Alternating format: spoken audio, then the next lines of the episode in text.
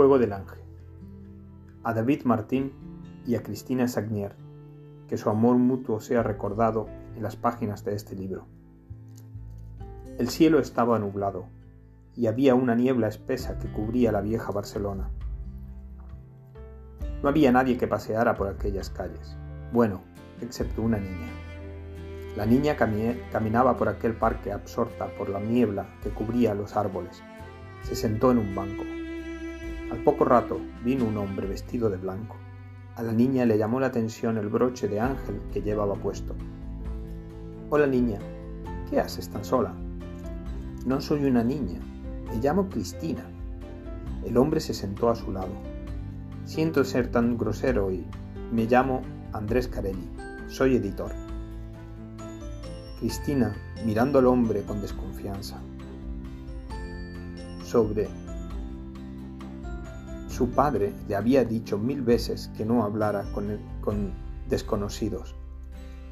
¡Hey! ¿Te apetece jugar? Cristina corría sin cesar. No pararía hasta llegar a la mansión de los Vidal. Corría tanto que no vio llegar un coche. Cristina rebotó en el capó y salió disparada. Lo último que vio fue a un ángel, con alas desprendidas, que la recogía. Cristina empezó a volverse gris. Cerca de ahí había un periódico local, y en ese periódico trabajaba un muchacho de unos ocho años, huérfano de padre y abandonado de madre. Él se estaba preparando para ir a ver al señor Pedro Vidal, un hombre de gran corazón. Ya estaba casi en la puerta cuando vio a una pobre muchacha que descansaba en el, en el escalón. La chica era guapa y él eclosionó mariposas. La chica, de un momento a otro, despertó. ¿Quién eres tú? Me llamo David, dijo con timidez. David Martín. Los dos entraron en la mansión. Cristina tardó en eclosionar mariposas. Los dos eran huérfanos, los dos eran muy amigos de Vidal, los dos sentían mariposas. Esa noche hubo dos sueños en Barcelona. Cristina soñó una casa y un escritor que ya conocía, siendo corrompido por el hombre del broche del ángel, para escribir una fábula que despierta el alma, pero un arma destructiva para los hombres. Y encima el noticiero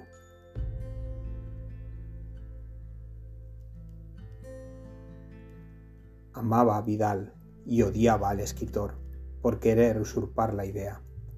Pero el escritor adoptó la escritura de Vidal para que su sueño de ver esa novela terminada, terminada se hiciera realidad.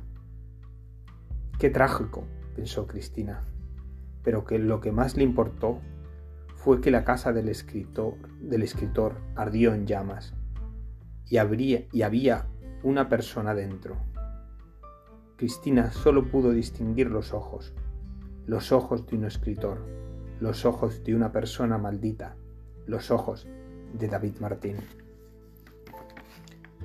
David soñó con otra cosa diferente, un edificio frío, con personas vestidas de blanco, y una mujer, la mujer de Pedro Vidal, y se llamaba Cristina.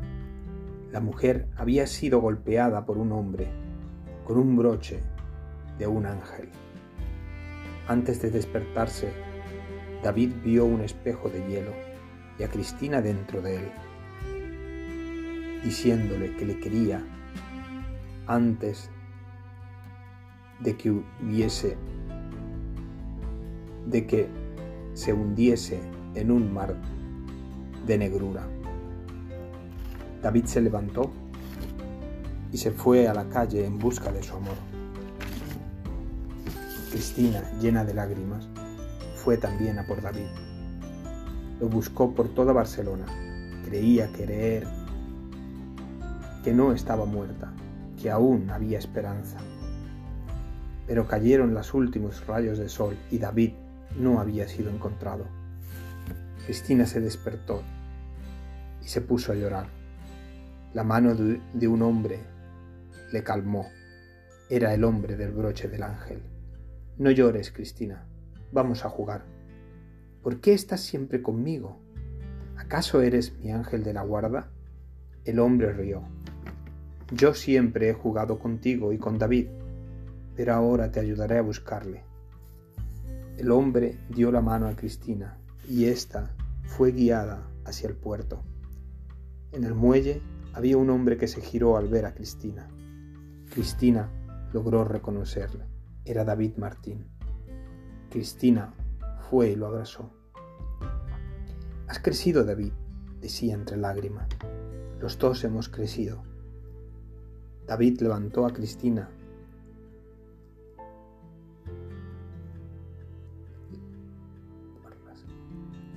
Cuando los, cuando los pies de Cristina tocaron el suelo, ya se había convertido en una mujer con la que había soñado. Lo besó y cogiéndole de la mano, se, se quedaron mirando el horizonte y desaparecieron de Barcelona, bajo la atenta mirada del ángel, que por culpa de su juego no habían podido estar juntos, pero que en nuestra memoria siempre se queden dos almas, David, Martín y Cristina Sagnier.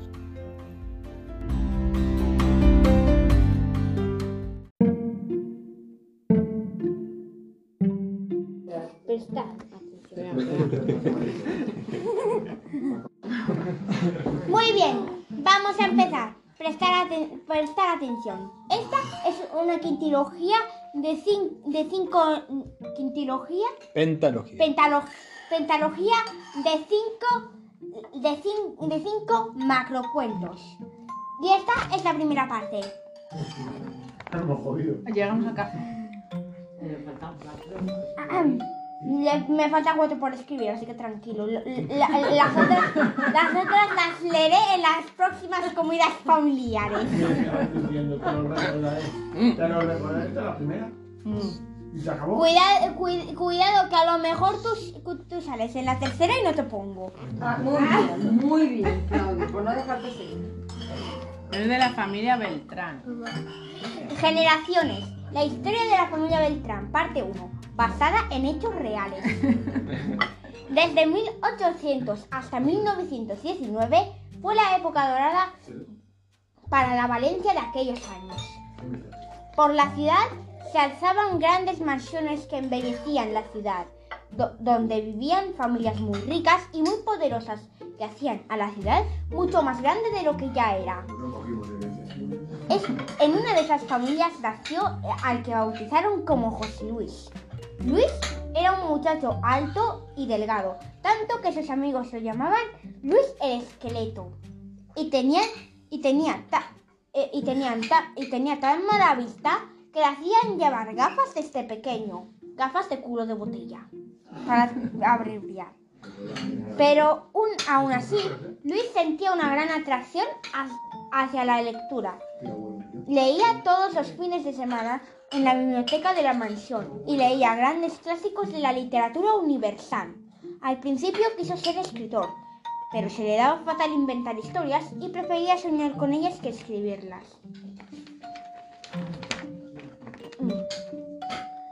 Un buen día, el señor Beltrán le dijo a, Luis que vendrían unos amigos suyos a comer. Mi amigo tiene dos hijas y la mayor tiene tu edad, dijo el señor Beltrán con cara de peligro. Luis se había puesto rojo. Él nunca había conocido a una chica. En su colegio solo habían chicos. Y,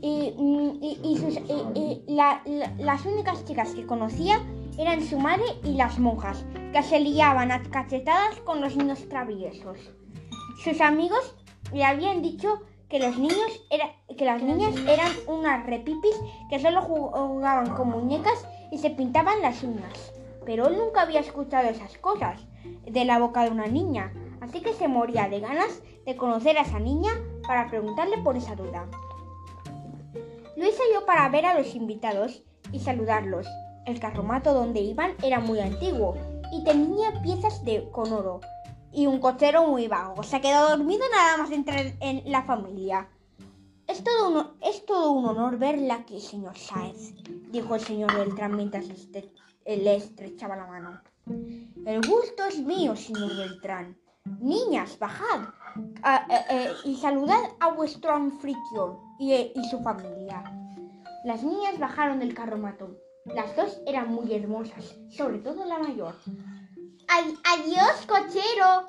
Duerme tranquilo, que ya te despertaremos nosotras, le, le dijo la mayor al cochero.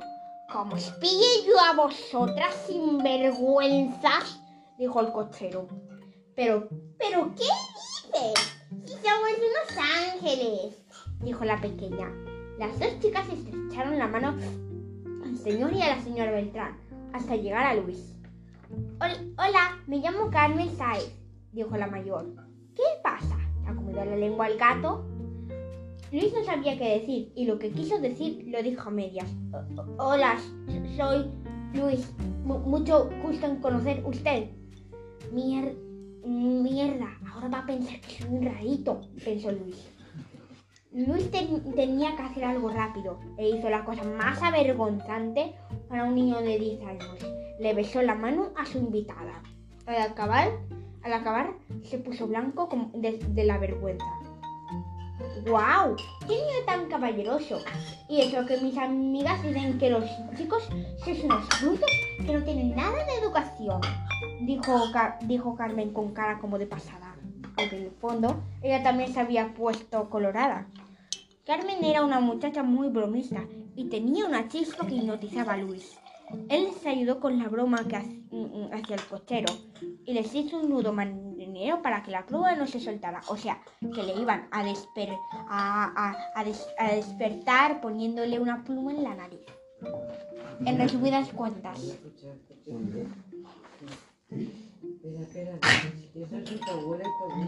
Carmen también sabía muchas contar historias increíbles sobre, sobre su familia.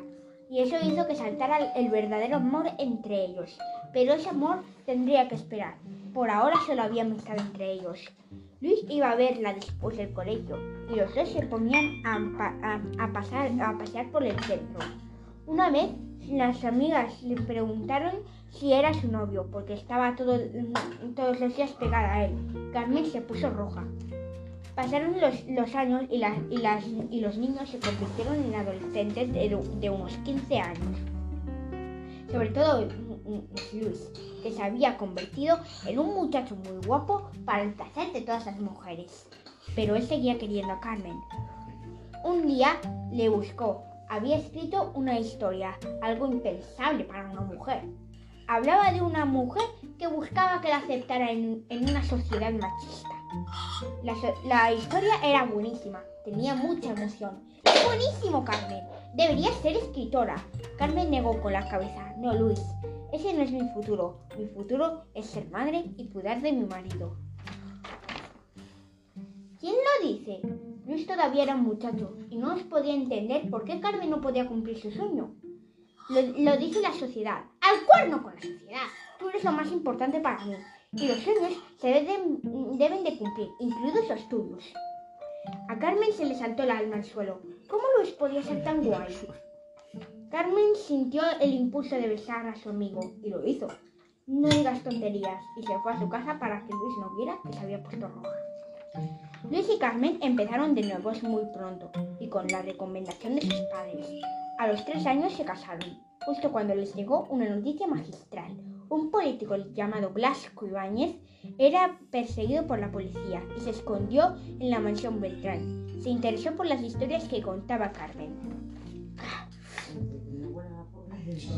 Y le, dijo que podría ayudarle a escribir algunas de, sus novelas.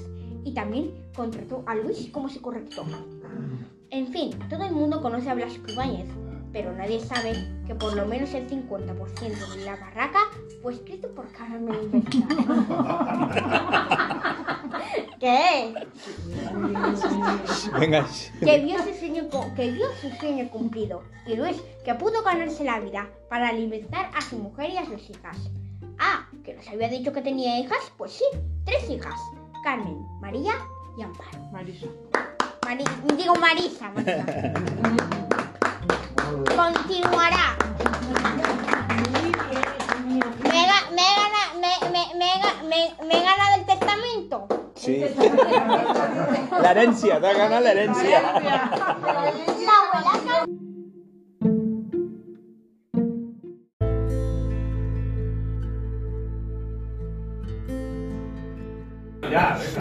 Venga. Venga, va. Vale. Generaciones, la historia de la familia Beltrán. Ba- parte 2. Basada en hechos reales. Los humanos somos almas en llamas, sumidas en, en, en, en- en desgracias. Creen tener poder y por eso causan tuburios que se convierten en disturbios. Por eso hay guerras y todos esos recuerdos que existieron se sumen en tinieblas. Ese es un fragmento que le leyó Carmen Beltrán a su hermana Amparo, mientras estaban metidas en una despensa junto con su familia durante la Guerra Civil Española. Amparo recordaría ese fragmento como lo único que pudo describir, como lo único que pudo describir sobre la Guerra Civil. Pero empecemos por el principio. Me pican los pies. Vale, hijo. Amparo nació en el seno de la, familia Beltrán Sáez, una familia muy distinguida, y tuvo dos hermanos. Tuvo dos hermanas, Carmen, su hermana mayor y la artista de la familia, y María Luisa, que nació solo 8 años, och- 18 meses después que Amparo. Y eso le causó problemas a doña Carmen. Ella no podía cuidar de las dos, y María Luisa necesitaba muchos cuidados y no paraba de llorar. Entonces la hermana pequeña de Doña Carmen se llevó a Amparo consigo a, Core- Corellá, Barcelona. La tía Amparo, Doña Carmen be- le bendijo a su hija con el nombre de su hermana, era una mujer que prefería estar soltera y no tenía ningún hijo, pero los quería tener. Siempre le decía a su sobrina, mi querida Amparito, recuerda siempre estas palabras. Los hombres son unos incautos, que se creen que son muy machos, pueden permitirse hacer lo que sea contigo. Aquel que sea un verdadero hombre es el que te aprecie, te valore y te sea fiel. Con ese hombre te tienes que casar. Te tienes que casar. El barrio de Correia conocía a la tía Amparo y empezaron a conocer a Amparo. Todo el mundo la llamaba Shirley Temple española porque se parecía a un- a una actriz de esa época. Incluso ganó un concurso cinematográfico. El caso es que Amparo pasó como tres años con su tía hasta que llegó la guerra eh, española. En ese momento Amparo era muy pequeña y no podía enterarse de lo que sucedía a su alrededor. La Segunda República dio un golpe de Estado que ocasionaría una pelea entre dos repúblicas. Como hay gue- gue- guerra, también hay bombas. Justo lo- los Beltrán vivían en la central militar. Los enemigos decidieron bombardear la central. Las bombas estallaron y se llevaron a la pobre doña Carmen por los aires, que justo estaba limpiando mm, la habitación del, la- del lado de la central. Los Beltrán se dieron cuenta de que había estado, a- estallado una guerra y don Luis decidió traerse a Amparo a casa para que toda la familia esté unida. Esos años fueron los peores años para Amparo. Durante esos años, Amparo, eh, eh, Amparo y su familia se escondieron en una despensa con toda su... durante esos años, Amparo se escondió en una despensa con toda su familia y sus primos, que eran más pequeños que ella. Niños, morder este palo mientras, les decía don Luis a los niños. Tengo miedo, Carmen, decía María Luisa a su hermana. No tengas miedo, Marisa. Mira, mirad, os leeré uno de mis libros para que os calméis. En esos días también fusilaron al primo de don Luis, que por ese momento era cura. Nadie se puede imaginar lo que tuvo que pasar la familia, y mucho menos lo que tuvo que pasar la pobre Carmen Beltrán. En 1939 se firmó la paz en España, gracias al gran Francisco Franco. Aunque ese tío es, aunque es un tramposo, si no hubiera recibido la ayuda de Alemania e Italia, no habría po- podido ser dictador. Todo volvió a la, no- y todo volvió a la normalidad. Y la nevera, vol- y la nevera volvió a estar llena. Los, los, los- los- los años siguientes transcurrieron igual.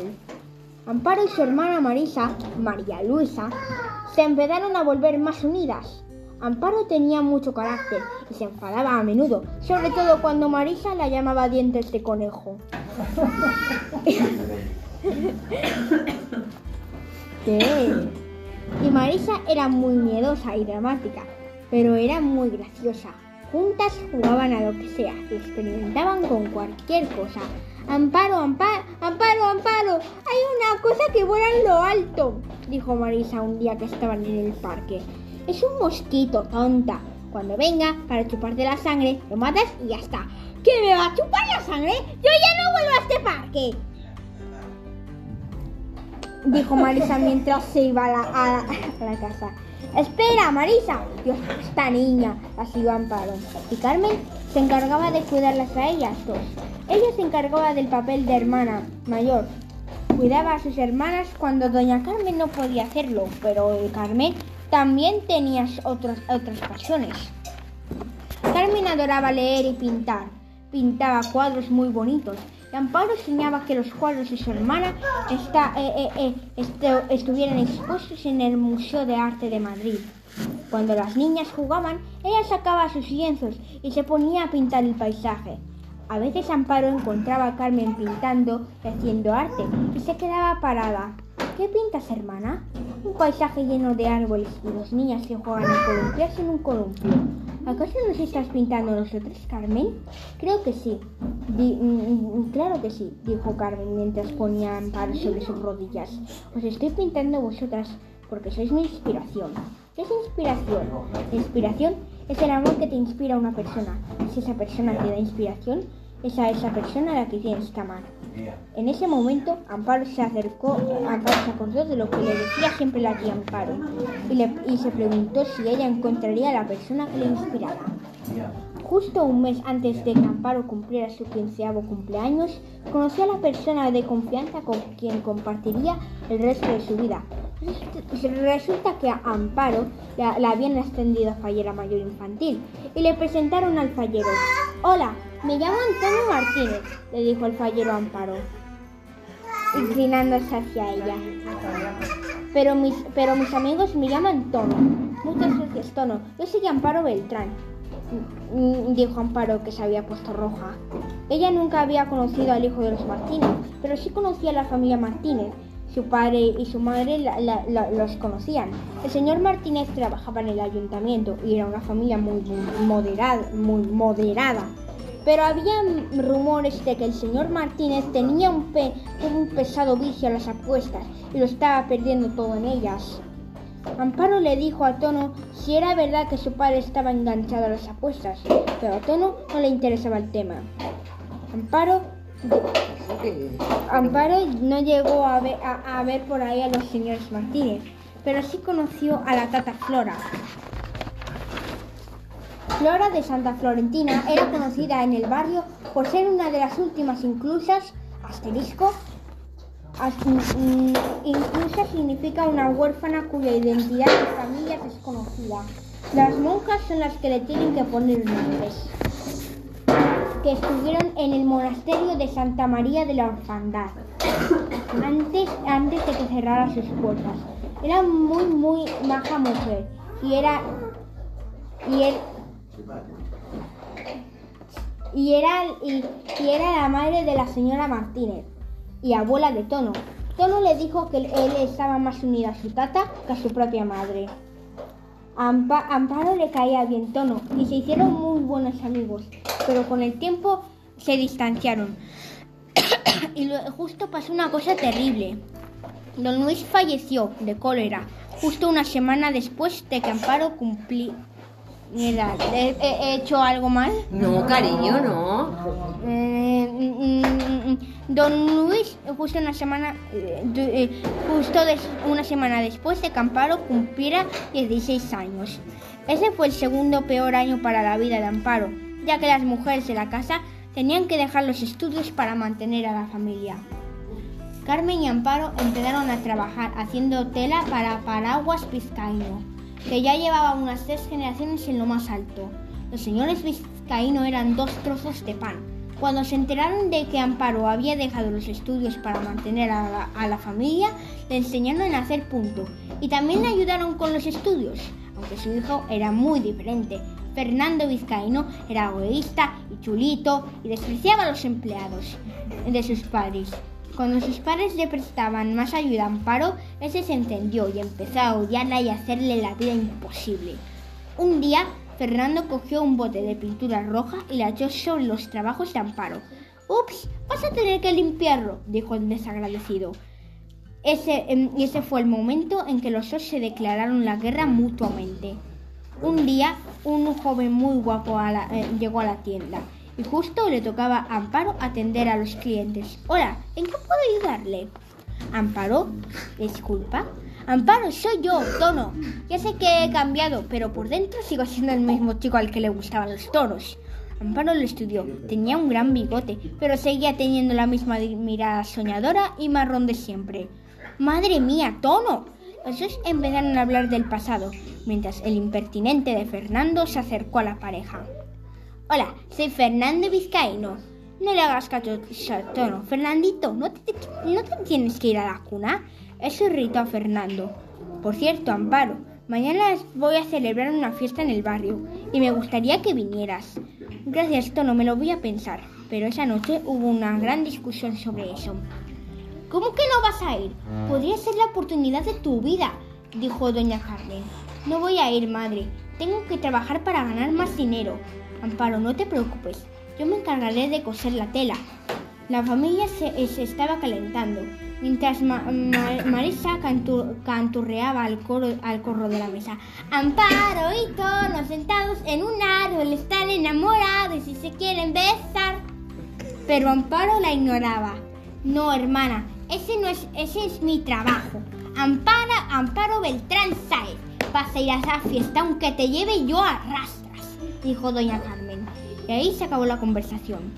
A la noche siguiente, las dos Carmenes se pusieron a Amparo un vestido fucsia y la llevaron a la fiesta. Hola Amparo, estás muy guapa, dijo Tono. La pareja se fue a bailar, sin saber que entre los matorrales se escondía Fernando y su venganza.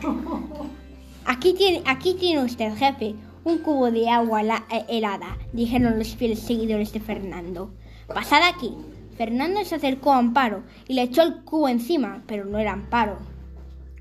Era su madre. Fernando Rodrigo Vizcaíno Casas, vuelve aquí. La señora Vizcaíno se puso a perseguir a su hijo. Amparo se sentía feliz de que a Fernando le hubiese salido el tiro por la culata. Sonó la vía, Ros la vía de Plaft y la, y la pareja se miró de refilón y se dieron su primer beso. Años después se casaron y tuvieron su luna de miel en Corellá pero tuvieron que volver porque la madre, eh, porque la madre de Tetón se había puesto enferma. Tu, tu, tuvieron su primer hijo y con una inundación nació el segundo. ¿Cómo se va a llamar? dijo Tono. Concha Martínez Beltrán, dijo Amparo. ¡Qué bien! Pero que bien lo narras. Muy bien, hijo, muy bien. Qué imaginación. ¿Cómo lo